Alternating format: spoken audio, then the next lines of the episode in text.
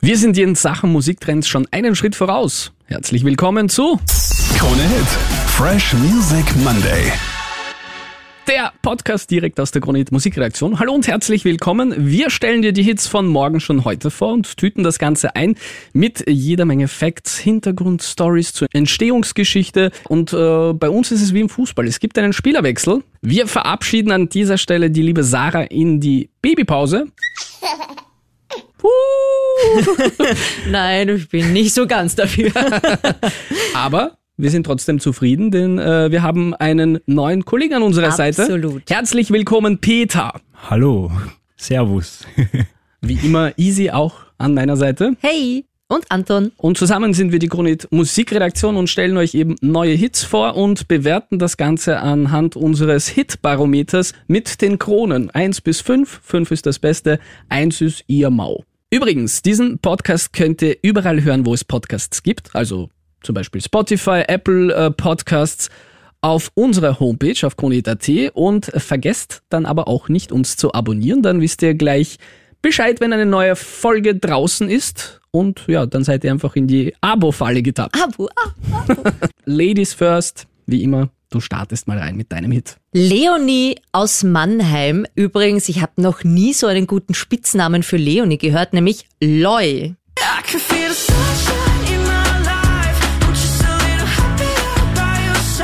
Ihr erster Hit, der ja gerade durch die Decke geht, aber sowas von auch einer unserer Top-Titel Gold, hat so einen happy Tralala-Vibe, der mir von Sekunde eins unfassbar ins Ohr gestochen ist. Und ihre Nachfolgesingle, darüber erzählt sie uns am besten selbst was. Ich bin gerade total in Love mit meinem Leben.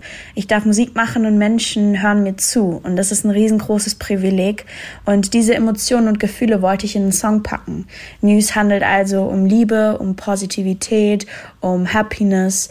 Und ich finde, der Song ist einfach auch perfekt für den Sommeranfang. Und News klingt so. Did you get the news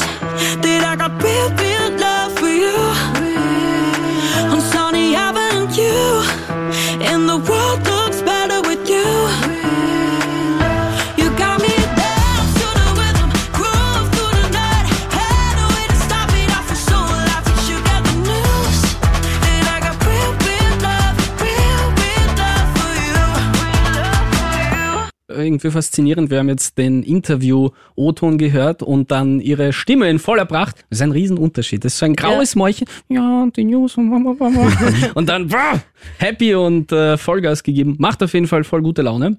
Ich habe jetzt ein bisschen mitgewippt die Voll. ganze Zeit. Hast du ja mitbekommen. Ja. Mir taugt das sehr. Ich würde sagen 4 von 5. Jetzt so Richtung Sommer. Good News. Absolut. Es klingt fresh, also es klingt wirklich erfrischend und gute Laune einfach. Also ich würde auch sagen, vier Kronen auf jeden Fall. Ich gebe sogar noch eine halbe Krone drauf, viereinhalb, also taugt mir. Gut, dann werde ich einfach mal ein bisschen weitermachen. Bei mir ist irgendwie so ein bisschen düsterer. Aha.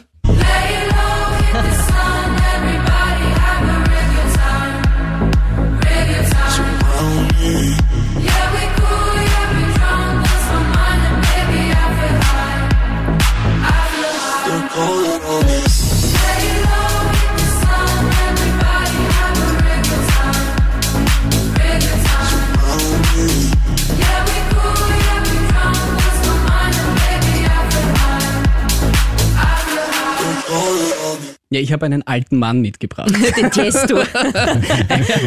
Ja, ist so eine Art Veteran auf seinem DJ Olymp. Über 50 schon, oder? Ja, der ist schon über 50, 67er Baujahr. Ja, Er Wahnsinn. ruht sich so ein bisschen aus und hat so eine Mentorrolle eingenommen. Also seit 2004 ist er nämlich so ein großes Vorbild für Hardwell und äh, Martin Garrix. Und die haben sich anscheinend wirklich von seinem Auftritt damals inspirieren lassen und ihre Musikkarriere gestartet. Nicht so unerfolgreich, würde ich sagen. Oh, ne? ich glaube. Die beiden Buben. Ja, und seit dem 23.04. ist ja mittlerweile sein neuntes Studioalbum jetzt überall erhältlich, heißt Drive. Und er hat so ein bisschen einen Wandel durchgemacht, musikalisch, weil kleine persönliche Geschichte am Rande. Ich habe irgendwann einmal mit ja, 9, 10 eine Playstation 1 bekommen und habe, glaube ich, zur damaligen Zeit gerade einmal angefangen, so Musik zu hören. Mein erster Berührungspunkt war Rammstein. Also gleich einmal ganz soft angefangen. und hat sich halt dann so ein bisschen in die Rockschiene halt weiterentwickelt und eben durch diese PS1-Spiele, wo es ganz in war, damals, wo du so Raumschiffe durch die Gegend fliegst, indem du einfach nur nach links und rechts steuerst, war der Soundtrack so ganz prägnant und das waren nämlich drei oder vier Nummern aus Tiestos erstem Album.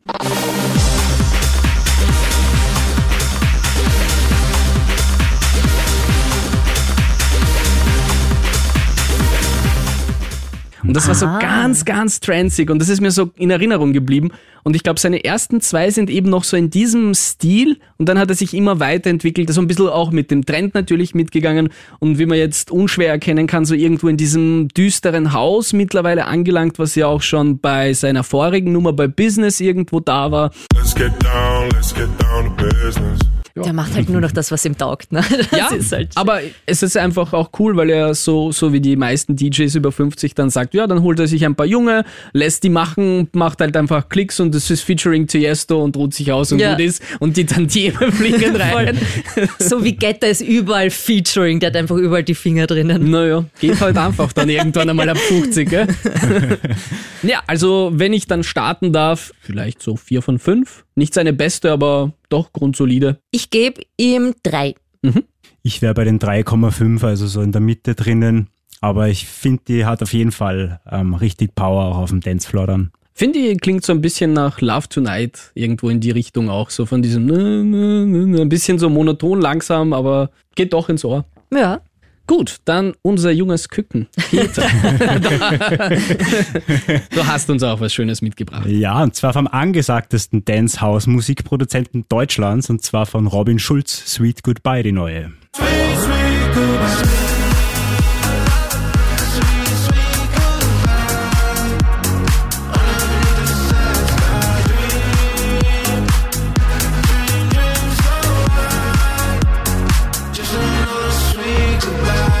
Und mir taugt bei dem Song einfach so, es ist also ein Kontrast, also zwischen einerseits ist es eine Hymne auf die Nacht, also richtig zum Feiern, die Nacht ist magisch und der Dancefloor, der ruft so, aber auf der einen anderen Seite kommt mir auch vor, es ist ein bisschen so ein Trostpflaster, ein bisschen so in Electronic Dance Music Form gepackt, wo man einfach, wenn man auf Wiedersehen sagt, dass es dann, wenn das wieder mehr schmerzt, dass es eigentlich schmerzen soll. Und so ist es ein bisschen ein Trostpflaster auch für mich. Oder es ist nur ein kurzes Wiedersehen bis zum nächsten Samstag, bis die Leber wieder mitmacht. Für heute 10 Uhr Vormittag habe ich Leber genug tut schon gefeiert. sweet goodbye. Und am nächsten Samstag wieder, jawohl.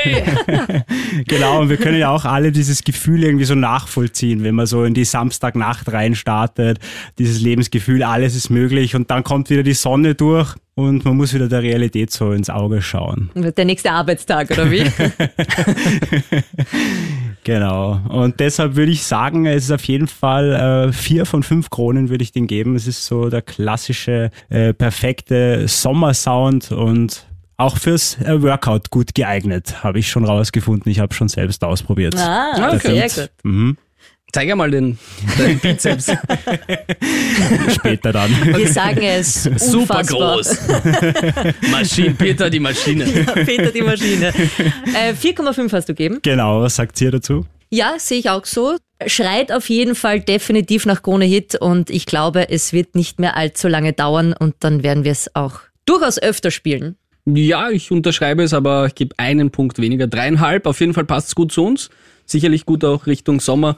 Aber beim Schulze habe ich so ein bisschen das Problem, langsam so ähnlich wie bei Tiesto, hat er so ein Schema F für sich gefunden und das klingt dann schon alles relativ ähnlich. Hat wenig Ausreißer in letzter Zeit für mich. Es war echt so am Anfang war ja auch jeder Schulz ein Treffer. Also Genau. es war ja egal, was er rausgebracht hat. Das schwächelt ein bisschen. Ich glaube allerdings eben die Sweet Goodbye kann das auch wieder mehr rausreißen.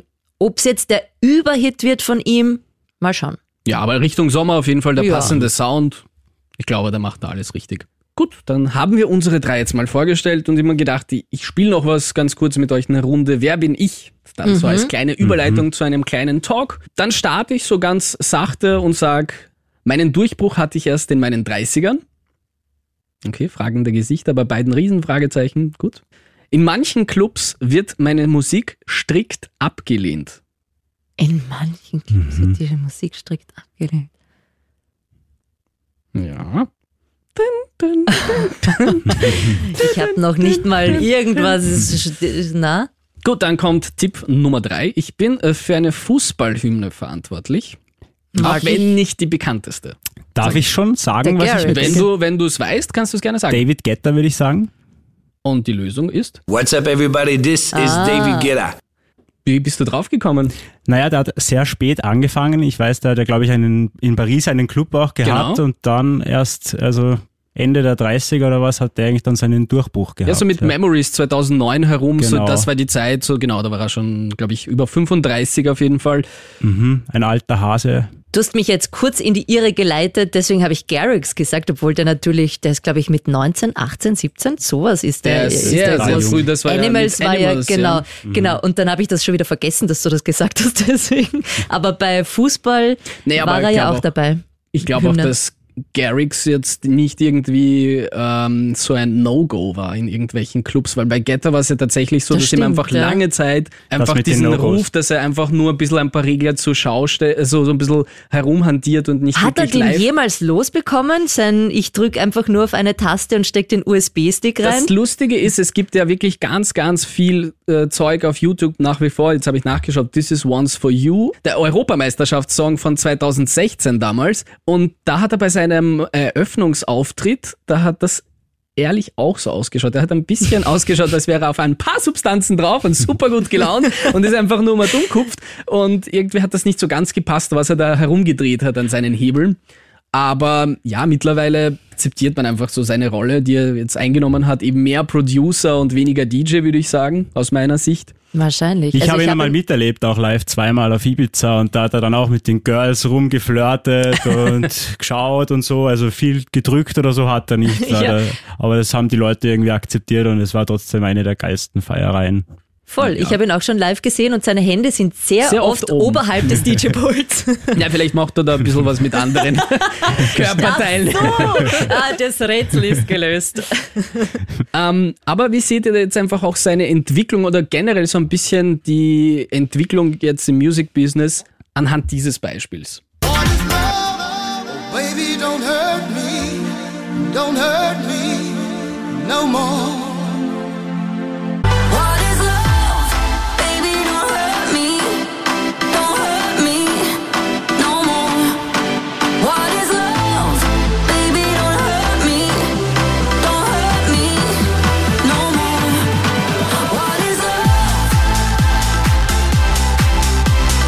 Sind die Hände oben auf einmal.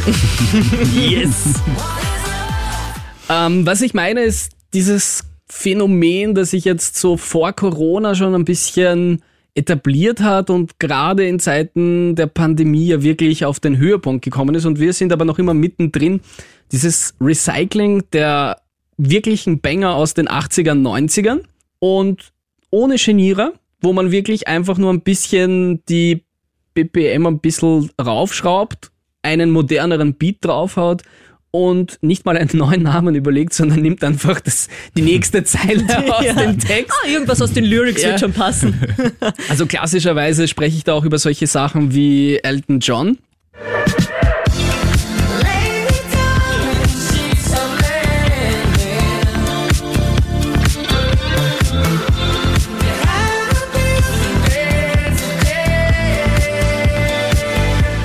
Dafür, dass es Britneys Comeback war, eigentlich. Irgendwie hat sie da sehr wenig singen dürfen. Aber prinzipiell zur Musikgeschichte, also abgesehen davon, dass das Getterle wahrscheinlich irgendwie nostalgisch in seiner Plattensammlung herumkramt. Ja, wäre schön, wenn man sich so vorstellt. Ist es halt teilweise auch ja so von den Plattenfirmen gewollt, dass man im Sicherlich. Backkatalog halt mal zurückblättert und schaut, was hat denn so in den 80ern und 90ern wunderbar funktioniert. Hm, nehmen wir von Hathaway mal wieder irgendwas.